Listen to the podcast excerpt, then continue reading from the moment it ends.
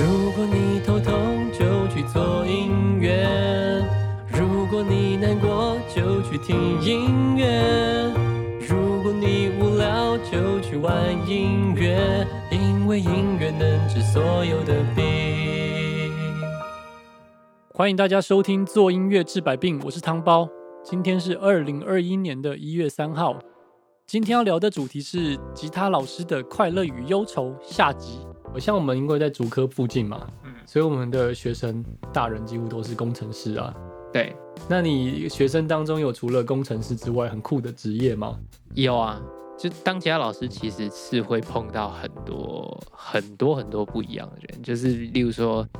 呃，来一个小女生，你可能以为她是大学生，那实际上她是牙医助理，对，或者是就来一个看起来很壮。我曾经有一个学生就是看起来很壮，然后身上有刺青，就是感觉他就是混哪里的那种，对对。然后结果结果他是那种呃职业驾驶，就是大车的哦大卡车司机，哦，对对对。啊，有遇过那种看起来很文青，然后哎，好像有一点点在玩。跑跑一些夜店场合的那种感觉，可是又好像没有，有点收敛。然后你问他来干嘛，他就说他是调酒师。哦，酷哎，就是会碰到很多不一样的人，就是我觉得这很看运气。就是，可是其实上课的时候，大多数印象会深刻都是小朋友，因为小朋友会搞很多事情出来，搞很多，就是会有很多特殊案例跑出来。对你有有一个比较严重的例子，你要不要听看看？好啊。对，就是那是我以前在台中教学的时候，那是我大学时期的。就我跟你一样，也是大学的时候就开始在教课。然后在台中有一组双人班，他们是姐妹，但其实可以很明显的感觉到，他们对吉他都没有特别的有兴趣。啊，也不是真的发自内心的想学，感觉比较像是被被爸妈被爸妈抓来的对对对，你应该有这种学生，有有有，一定有被爸妈推来的，他不是自己喜欢吉他，没错。通常碰到这种的学生，就是你跟他达成一个协议嘛，就是我们进度到哪边，我可以给你放松一下，就是你也不想回去被爸妈念嘛，嗯啊，可是你来这边你也不想学吉他，但是。都来了，我一定要让你有个进度。那我们进度不要那么快嘛，我们有一个协议在。你有学东西，我有教你东西啊。你想放松，你想玩玩一下什么的，那 OK 没有关系。但是，呃，我在台中教的那对姐妹就不一样。她教室有跟我说，姐姐她是有一点中重度的躁郁症跟边缘型人格的状况，是偏严重的那种。就上课的状况是，你去问她话，她基本上不会理你。从头到尾都不理你，然后也没有表情，而有时候会呼吸是很大，很像气喘，压迫感很重的那种学生。对，啊，呃，我原本是想说，他们家长是希望小朋友可以有点兴趣去转移心情，还是干嘛的？然后一两堂课过去之后，我反而开始才觉得他们有一种一踏进教室，门关上之后，表情像是脱离什么魔爪的感觉，像脱脱离人家的。监视的样子，所以我反而在思考，是不是，哎，会不会是家里给他们有比较大的压迫感？就是你应该有碰过有一些学生，是他其实自己并没有想要学这么多东西，可是家里帮他安排了非常。我觉得这是台湾小朋友的一个通病哎，就是对他们会希望家长会希望小孩子赢在起点嘛，对对，所以就从小就补数学、钢琴啊、英文、家教一大堆东西，对对对，所以其实我们。我们真正能休息的时间其实很少。对，小朋友好像会有这个状况。对，而且我们在新竹竹科附近，其实竹科就是你家里就是家境越好的，越有这种状况。对，因为就想说要想要用钱栽培你嘛。小朋友会安排很多。对对对，什么寒暑假反而是最忙的时候。对我甚至碰过我的学生，小四小学四年级已经把高二数学学完了。他是天才吗？他很强哎，他超强的，就是上课的时候。如果你喜，如果你是喜欢接受挑战的，对，那你会活得很好。对，如果你是一般一般的，觉得我开开心心就好，你会觉得很痛苦。对，那种就是小朋友会觉得没童年。如果他是喜欢挑战，那这那当然就是很 OK。对，可是呃，我台中那一组，我继续讲回来啊，然后台中那一组姐妹，呃，姐姐有这个问题，但是妹妹反而没问题。妹妹就是她就只是很单纯的家里逼过来上课的，然后。姐姐就有一种啊，我是来陪班的啊，我我不重要啊，你也不要叫我，我没差那种表情。可是这样不行嘛，你到最后会演变成只有在顾弹吉他那一个，另一个放在旁边冷落。这种状况其实以身为一个吉他老师来说是要尽量避免的。你当然当然不能发生这种状况。所以我就开始先跟妹妹协调好，就是哎，妹妹听得下去嘛，她也会弹，然后她也有办法沟通，那我就先教一点点吉他的东西，剩下的时间我用来呃用聊天的方式去讲一些跟吉他无关的东西，然后聊一聊，讲点笑话，看姐姐会不会有点反应。在有点反应之后，她会慢慢的放松心情嘛，然后说哎。好了，讲这么久了，我们这堂课不能就这样过去，我要回来再练一下。好，我们这个东西再练一次，和弦再刷一下，想办法扯回来吉他上面。主要目的反正就是先让姐姐放松心情，对，然后再慢慢拉回来。大概四个月过去之后，他有很明显的感觉到，就是比较会跟你互动，而且他不会来这边的时候是我是来陪练的那个表情，他会开始觉得有在享受上课的过程。他可能最刚开始对吉他没有兴趣，可是经过这样子的，你说磨合期也好什么的，他的感觉会开始有在享受这个上课的过程，我就会觉得很满意这个结果。因为呃，不是每个人刚开始对吉他都这么有爱，当然，当然，听到一个音乐我就开始，我觉得我一定要学吉他。有一部分的人是，应该说大多数的人几乎都是先有一个很模糊的概念。然后想试看看，可是不确定能做到多好，那你就必须用类似像这样子磨合的状况，去从跟他沟通到熟识之后，让他慢慢的和吉他这个乐器熟悉。过程反而有点像是在跟吉他谈恋爱啊。嗯，很好，这个比喻非常好，跟吉他谈恋爱。我觉得很多人来学吉他，如果你有一个目标，然后譬如说你真的要这个月要学完某一首歌，或者是你就是来放松，你觉得吉他就是很快乐，就是有一个比较明确的方向的话，你弹起吉他或是做任何其他事情都会很快乐这样子。所以你觉得姐姐在这个过程当中，她觉得吉他这件事情应该是变成另外一个另外一个媒介，对对，变成另外一个快乐的媒介。那我觉得这样很好，那你就是功德无量啊。对对，然后可是后来有发生过一件事情，因为它会比较严重，会特别拿出来讲，就是我后来到大三大四的时候，快毕业了嘛。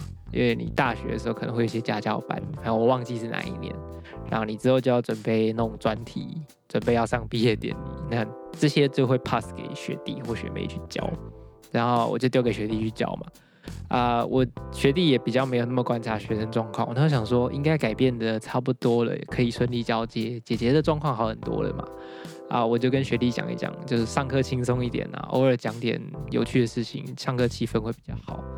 但我学弟可能气氛比较严肃，就是他他比较是属于那种我们刚刚讲说，呃，上课就讲上课内容，他不会跟你讲比较有趣的事情。可能比较没有经验，是不是？对对，可能比较没有经验，所以过没多久，就是几个月过去而已吧，也也没有到半年，然后我就碰到学弟，我就跟他说，哎。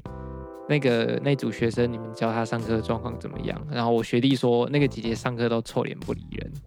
然后有一次上课上到不知道干嘛，情绪上来，然后就气喘发作，倒在地上抽。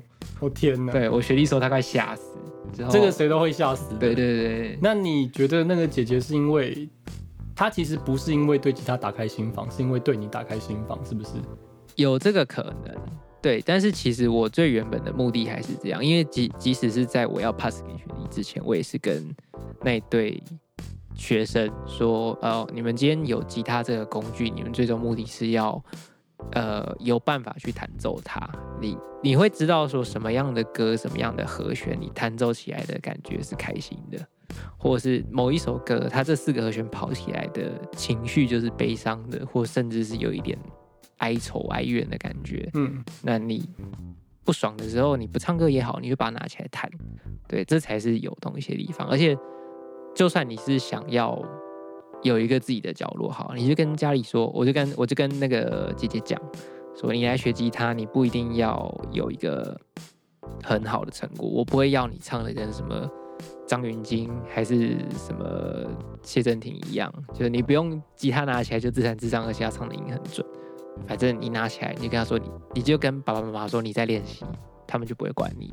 对我也跟爸爸妈妈讲好了，对。可是，呃，我不知道这种中间交接是发生什么事情，可能姐姐确实是对人，因为我知道他们这种，哎，比较心理上状况比较有有有状况的人，他们会对不同的人有不同程度的信任感，而且差很多，差非常多。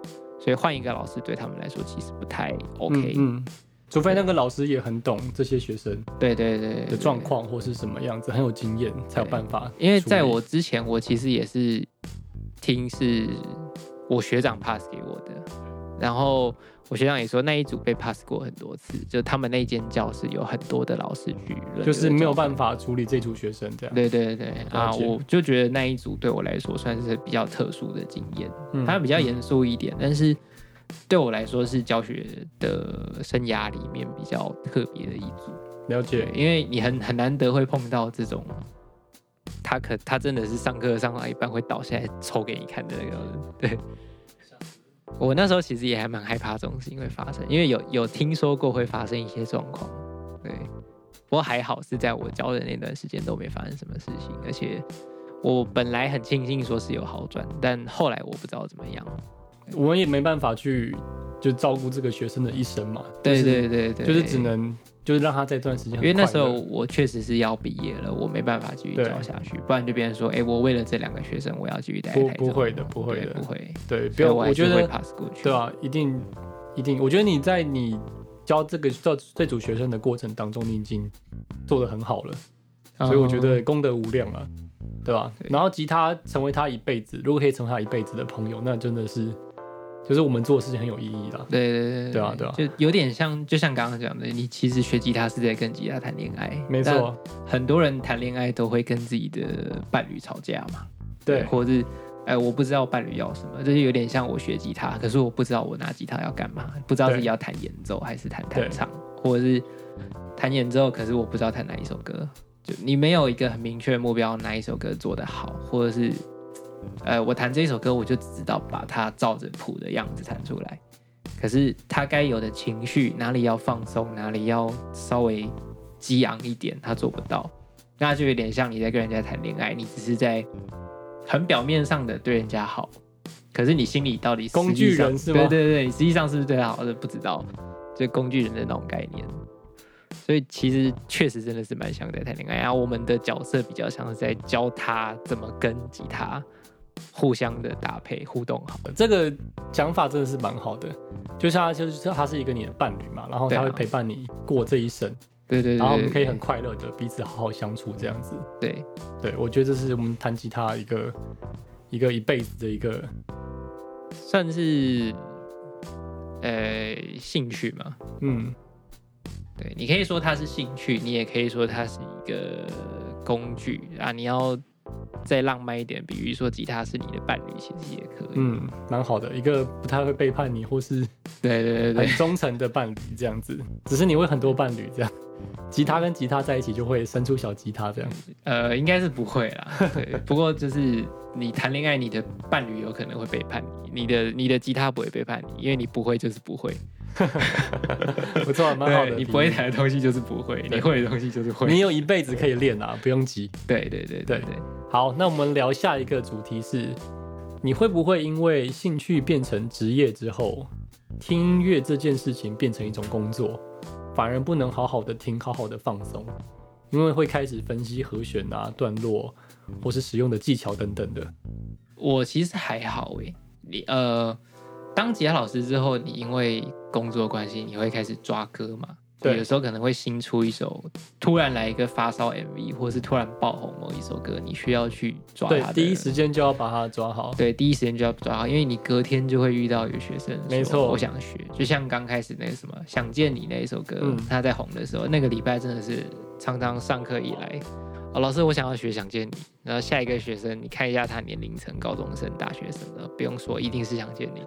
对，就是整个整个月都谈到爆，对，整个月都谈到爆。然后像那个《鬼灭之刃》也是啊，就你在看到小朋友《鬼灭之刃》教这个一定会一太多的 OK，超爱。然后这种抓歌的事情做久了，你就会开始哎，某一首歌听一听，就是哦这边的和弦进行是四五一啊，或者哦这是六麦三二啊之类的，这样子的状况会知道它的和弦段落怎么编排。可是对我来说，听到歌的第一个感受。一样是去感受这首歌要给我的情绪。对我还是喜欢去听歌要给我的情绪，就是和弦听得出来它怎么排，可是我反而不太 care。对我还是 care 它的歌词是写什么，故事是在讲什么。对，很好，你还是会回到一个一般人对于一个音乐的感受。对对对对，我比较不会用吉他老师的角度去想，除非今天是我听完之后，我的冲动是哦，我想 cover 它。对，我想弹。如果我听完这首歌的想法是我想弹，那我就会去很在意说他到底和弦怎么做，对，或是他手法怎么弄。但如果我只是喜欢听这首歌，或是我只是想唱，我没有想弹的意思，那我就是回到一般人的角度。那最近是什么歌让你很想把它练起来？呃，我最近特特别想练的歌是那个《迷人的危险》。危险，迷人的危险，迷人的危险是很久很久以前的一首歌，那个 Dance Flow 就是二零零八的一个团体吧，对，一个偶像团体的。我还真的不知道哎，你还真的不知道这首歌？好酷哦！你去哪里听到这首歌的？就是你知道蔡训阳吗？知道，对他是一个吉他手啊，不知道的朋友自己可以去找一下，非常厉害。那个那个字我不知道怎么写，两个有点像转，对，有点像转，转写的转，有点像转写的转那个，嗯，对。就是蔡训阳，他是一个厉害吉他手啊，他重编了一首歌叫《那个迷人的危险》啊，重新编过之后，对我而言，它是一个有点像新的生命的感觉。嗯，原本原曲它对我来说就是巴拉歌，对，可是重新编过之后，它反而很像那种很潮的歌，呃，也没有到很潮，但是它就是木吉他。然后木吉他的潮歌，对木吉他的抒情歌曲，然后我就会觉得他的吉他变的东西会让我很想要去弹它，嗯，对我就会想做到，或者是像那个，呃，有一个韩国的演奏家叫金英素，那？对对，他在前几年的比赛当中弹了一首歌叫《Like a Star》，也是有有有超红的，很红，你呃不知道的人可以去查《Like a Star》，然后打 Finger Style。对，就会找到手指风格那个 finger style，就会找到这首歌。像这种哦，我听到的想法就是，哎，他怎么弹的，我就会我就会想要去弹它。但是有些歌我听到就只是，嗯，我很喜欢他给我的情绪，但是我不会想弹它。那这种歌是不是不一定是吉他编曲的？会，或者是就是一般你听舒服就好了，你不会想把它，对，不会想要把它，或是你觉得他这首歌能做的事情比较有限。对，呃，当吉他老师之后，我其实会反而有一个坏习惯，是你听到一首歌，你会第一时间先去想说，这首歌木吉他做不做得到？对对，因为是职业病嘛。像汤包，你是音乐制作人嘛？对，你会知道说现在的流行音乐制作是用叠轨的方式，一轨一轨。对，然后会有很多的乐器，那那些乐器不一定会是现场录，可能是用电脑的对，可能合成器啊，或者是不不太合理的弹法，不是一般人弹得出来的，它是好几个轨道去叠的。对，然后有同时出现好几种乐器，那那个一个 band 再加上一个大乐团、大交响乐的声音出来，所以。我们当吉他老师之后，你在教学，你必须把它拆成是吉他做得到的事情，不然弹不出来。其实学生也不知道这首歌要怎么弄。没错，然后甚至你必须去告诉学生说，哪些歌它背景的音乐是吉他完全不可能出现的声音，做不到的。你可以利用某些方式做到很接近的情绪，例如说《鬼灭之刃》，大家可以去查一查《鬼灭之刃》的原版跟。鬼灭之刃 Finger Style，他们两个听起来都是同一首歌，然后情绪也很像，可是背景听到的音乐有没有鼓，有没有电吉他的效果啊，有没有那些效果的在里面，其实会有很明显的落差。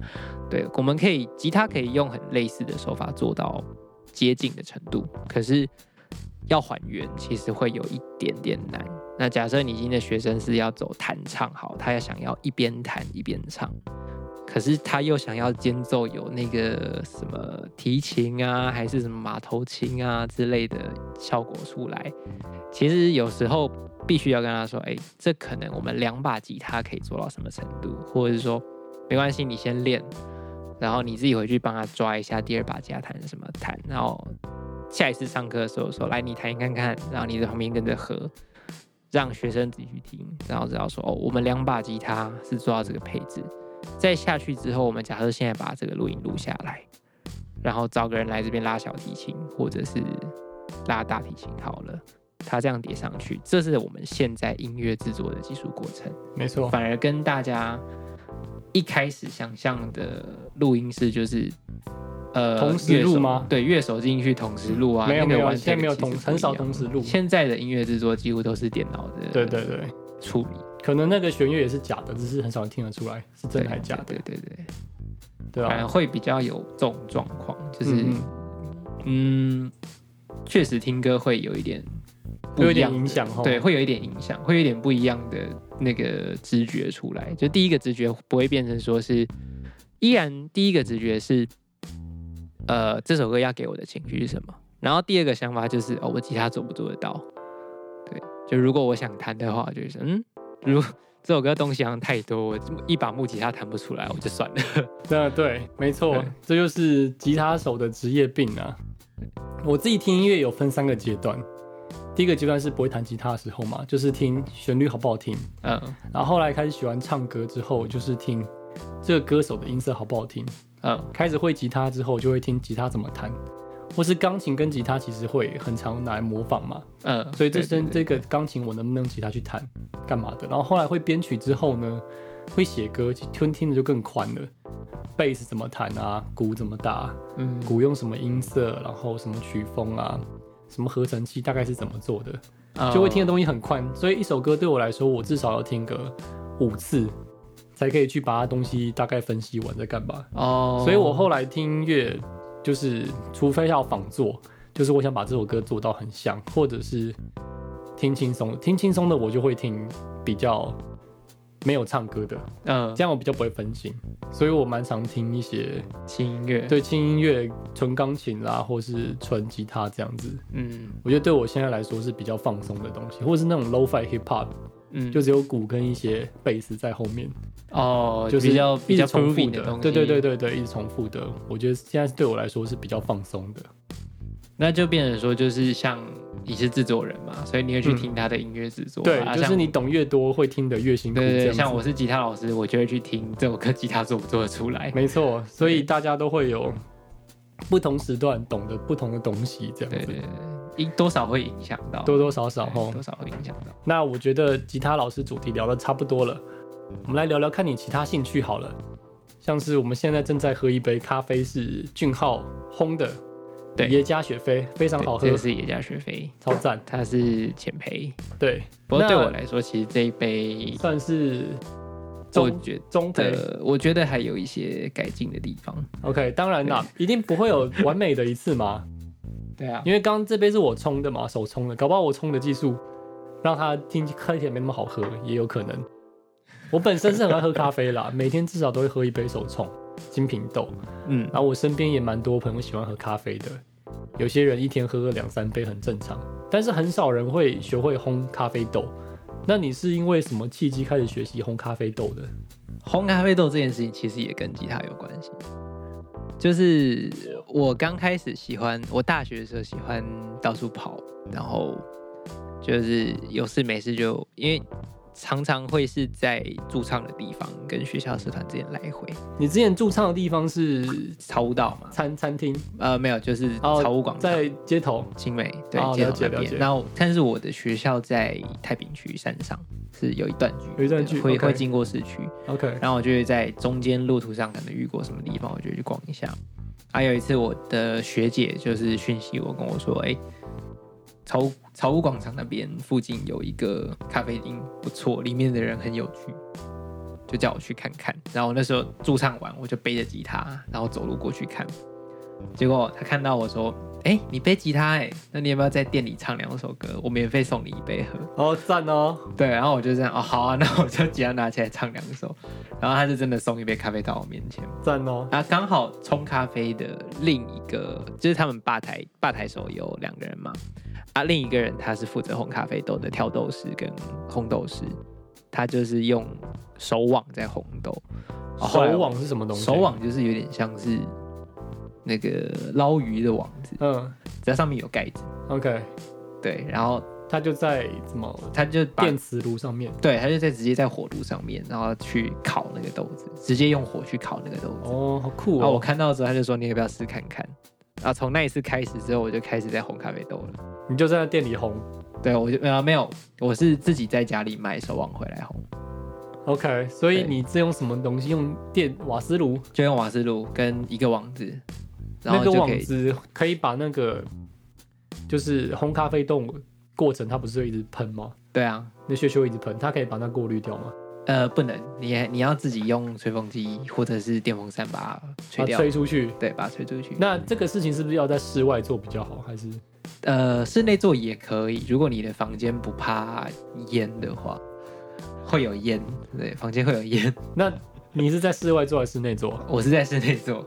所以你的那个房间有一个黑黑的屋顶，是不是？呃，不会，不会到那么夸张，也甚至熏黄都不会。其实油漆的颜色没什么差，只是在烘完的那个时间点，你房间会烟雾弥漫，然后都是咖啡香，就是整整间房间都是咖啡味。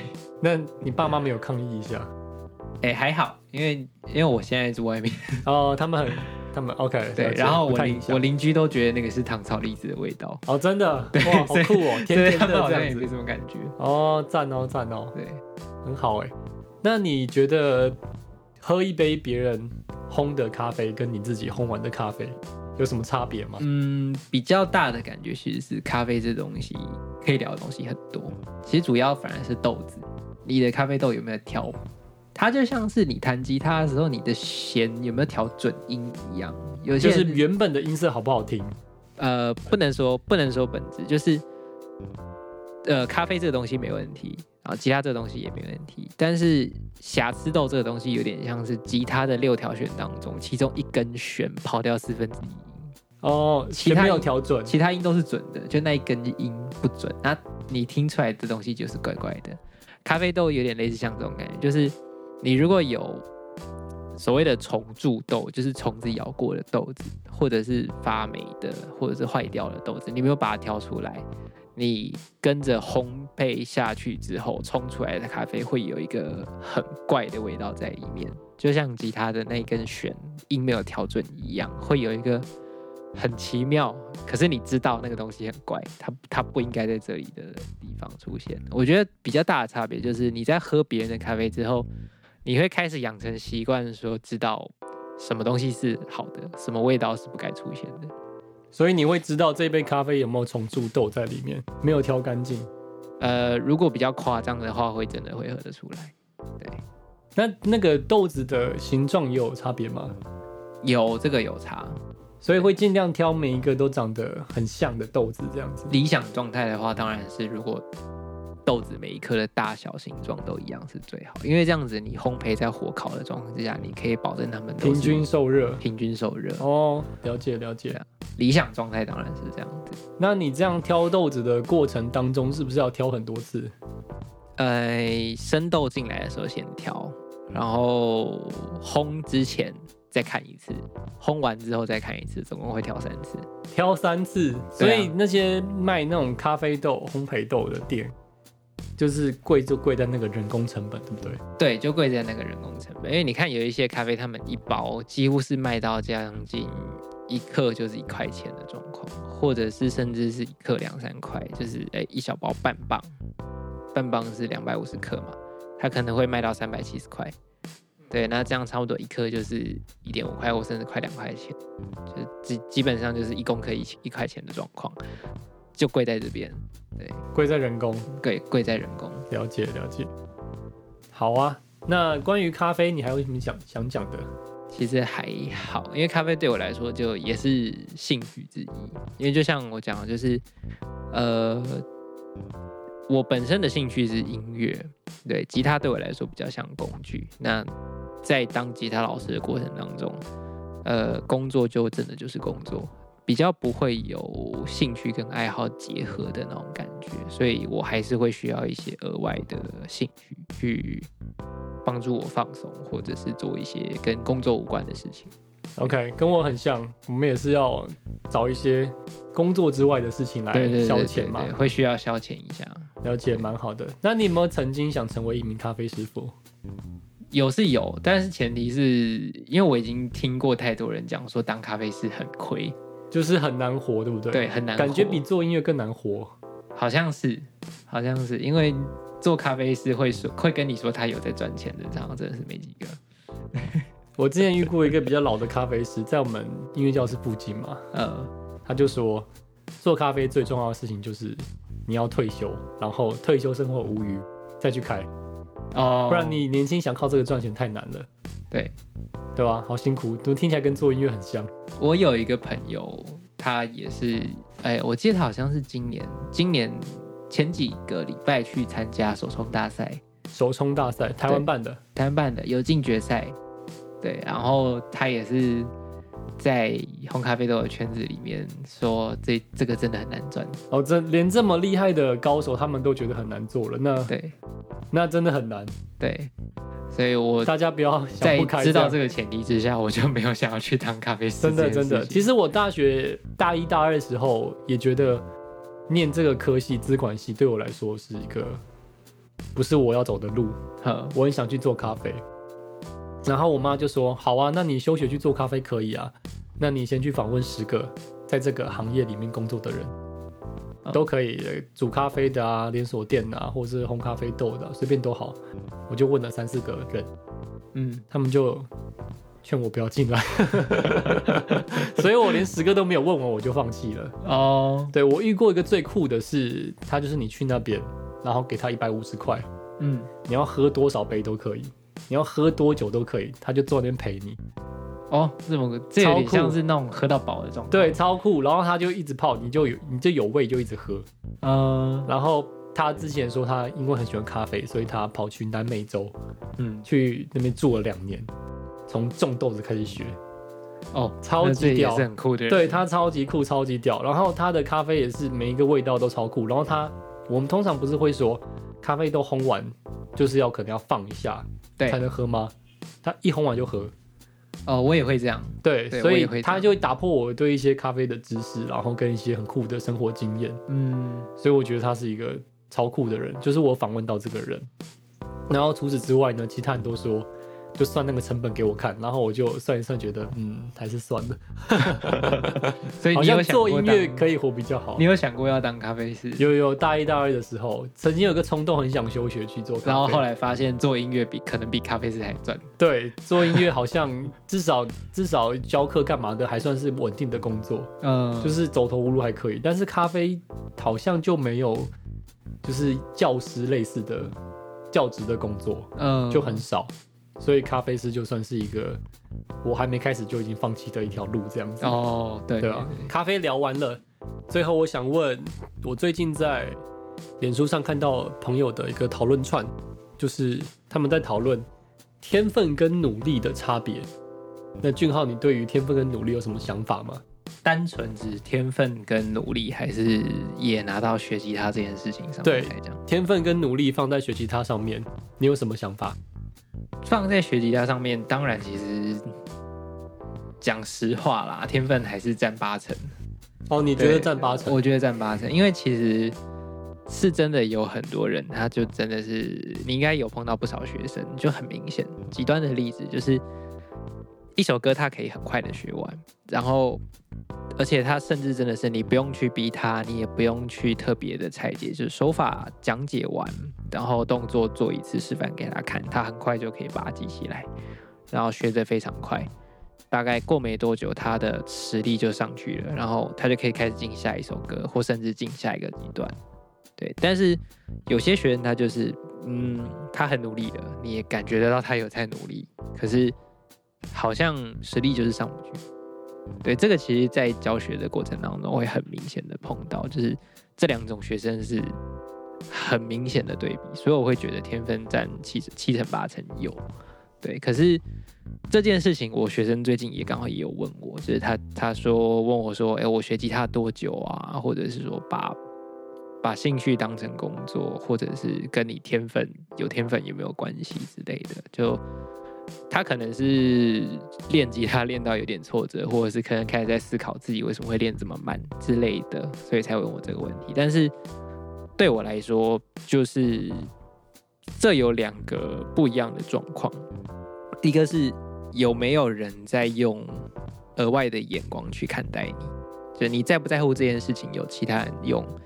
呃，用不一样的眼光看待，帮你评分也好，或者是苛责也好，或者是去看你做的好不好之类的。但是如果今天是没有任何人在管你，反正你就是自己做的爽，你你喜欢这件事情，那你就会自己去做嘛。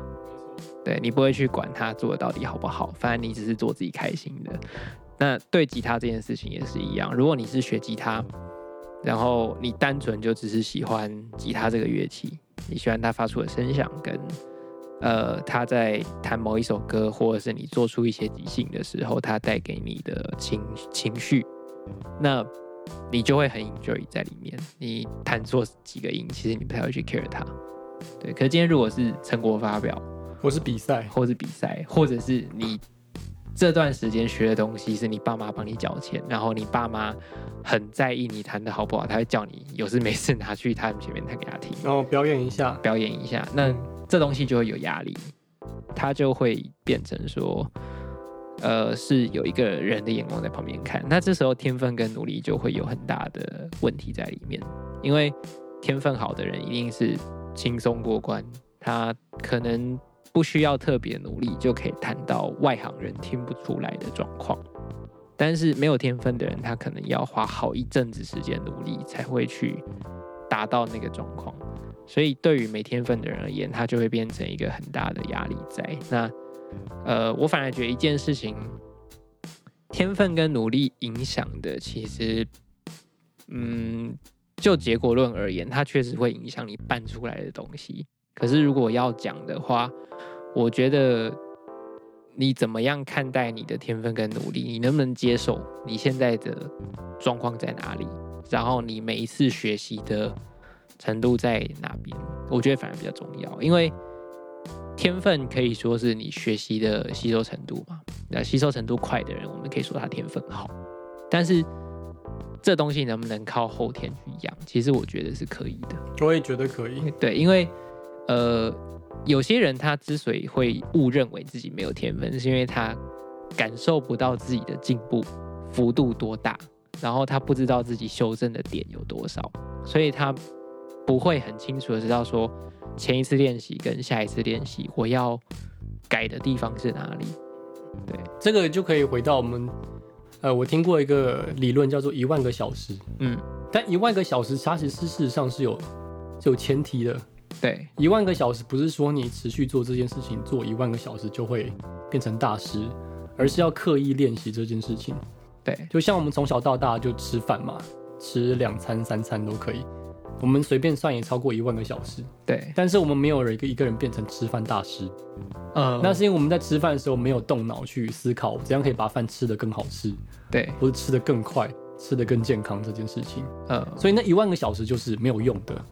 啊，所以一万个小时前提是要刻意练习。譬如说，你今天练习的东西都是你不会的，嗯，你今天弹吉他有一个小时，你花了二十分钟热身，或是弹你之前会的东西，然后再花四十分钟或是半小时练新的东西，嗯，这样子后面练的一万个小时才是有目的性，才是刻意练习才会变成有机会变成厉害的人的。对，所以我觉得天分跟努力是差别在这边的。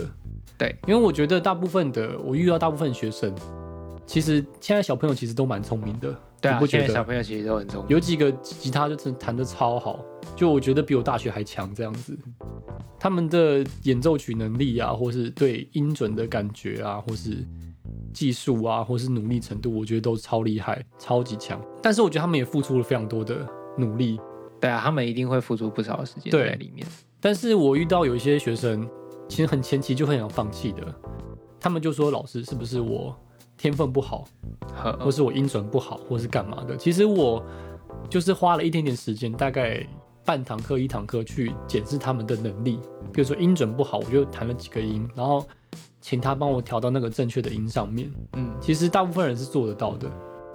对，所以那个音痴的感觉，就给我来说是一个假的音痴。所以他是可以训练的。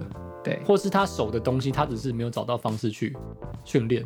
嗯，所以我就会觉得，其实天分对于大部分来说，也像是一个薪水常态分布一样，就是中间的人是最多的，对，然后最天才的跟最笨的是很少的人。所以我觉得，在大部分人天分差不多情况下，努力就是你跟别人的区别。对啊，然后像我在这个行业待的，就是音乐、流行音乐产业待着，我就会觉得看到很多厉害的老师，他们不一定不是最有天分的，因为你说那和弦要设计怎样子勾人啊，那个 hook 要怎么写，其实我觉得比他们厉害的很多，但是人家就是有做不完的案子，嗯，那就是因为他们的做人处事的态度、跟服务、跟人品很有关系，所以那些我觉得都是态度或是努力可以。解决的事情，所以跟天分我觉得就还好。如果今天有一个人他可以弹吉他好，吉他手，我们演唱会要找吉他手来弹，他可能弹了九十分，嗯，但他这个人就是有点拽拽的，很难配合。然后或者是我想要他对对对，或是我想要他弹一个什么什么样子的东西，他就是觉得他最适合是另外一个东西，他就是没有办法克制化，嗯，或是没办法配合演练团时间干嘛的，对。那我会宁愿选择一个弹七十分的，配合很好的吉他手，呃，然后让他一直有案子做，因为比较好配合嘛。对，所以因为因为这个产业就是抢时间嘛。对，就譬如说演唱会只能彩排三次，然后你一次没到，其实差很多。或是对对对，你这次乱弹，我跟你沟通成本就很高。对，就是花时间跟你讨论，对对对，沟通什么的。那个我还不如找其他人把它做掉就好了。对，就找一个好沟通的人。对，所以我觉得在这个音乐产业，或是很多产业都是。就是你是好配合的，然后态度好，愿意学习，嗯，愿意愿意有团队精神的，我觉得是比天分重要很多的。对，我我也是大概会用这么样的方式去跟我学生说，就是我也是跟他讲说，天分当然有影响，一定会影响到你拿出来的结果。可是问题是，呃，就像你刚刚讲的，诶，这东西就是一个常态分布，就像耳朵有没有这么好。真的听得出来那一点点些微差异的人，一定是极少数。大部分的人几乎就是好像没什么差，听起来很像，或甚至像你说那种，哎，真的弦乐跟电脑合成的弦乐，谁听得出来？听得出来一定是非常少，非常少。对，甚至连我都听不太出来。对，那。这时候就会变成说，你怎么样去看待你自己的东西？你有没有去检视自己以前努力的，跟你现在谈的东西有没有落差？你有感受到那落差，就表示你的努力是存在的。对，那这样子的话，你就会有找到一个适合自己的步调跟方式，持续的去进步，持续的去成长。那这时候。天分好像就没有什么太大的差异，你只要不断的去发现自己的努力跟进步，你终究就会达到那个你要的目标，或甚至是超越那个目标。对，我觉得是这样子，而且我觉得进步的程度不是线性的。对，它不是慢慢就是跟你努力成正比的，它会是一个指数的成长，对，可能前面非常缓，可能坡度只有大概十到十五度，嗯，然后可能到某一个时间点，它会变成四十五度、五十度、九十度上去。对对对，我通常都会跟我的学生说，弹吉他这件事情有点像在骑脚踏车。嗯，你回想一下，小时候刚骑脚踏车的时候，一定跌过倒。对，没错。对，而且一定一开始第一天的时候是你抓不到平衡感的，然后一直摔嘛。对，一直摔。可是骑脚踏车这件事情，你回想一下，很神奇。你有注意到自己是怎么样会骑的吗？就是一个时间点，对不对？对，就是一个瞬间，突然突然就平衡了，然后就会骑了。对，弹吉他也是一样，你会在某一个状况的时候，你可能先练一练，然后睡个觉，明天醒来，突然就会了。对。对，很奇怪，弹吉他这件事情其实就是这个样子。没错，睡觉是一个 精神时光屋啊。对我其实会比较相信科学的说法，就是有些人说这个叫做肌肉记忆，就是它是你的肌肉神经的运动记忆，但是。你的大脑需要时间去整理它，因为一定会有错误的很好的说法。然后睡觉的时候是大脑在整理你的精神资讯嘛，它会把你没有必要的错误资讯把它删掉。所以睡觉相对来说可以说是精神休息之外，你大脑可能在那段时间会去重整你这段时间的肌肉记忆，把没有用的东西删掉。那隔天你就会发现，哎，我突然会了。对我有曾经有听过一个人这样跟我讲，是我在台中的老师，然后后来我就觉得，哎，这一套想讲法还蛮科学的。真的，所以有时候读书读不懂啊，嗯，或是吉他卡住啊，不要这边硬干，去睡觉。对，就换个心情。对，隔天起来就会了。真的，就是如果隔一天不行，就隔两天。对，赞，超赞。好啊，那今天很开心，俊浩来这边跟我们一起聊聊天。然后下次如果还有什么好玩的主题，我们再找俊浩一起来。OK，今天谢谢俊浩，好，谢谢汤包，拜。OK，拜拜。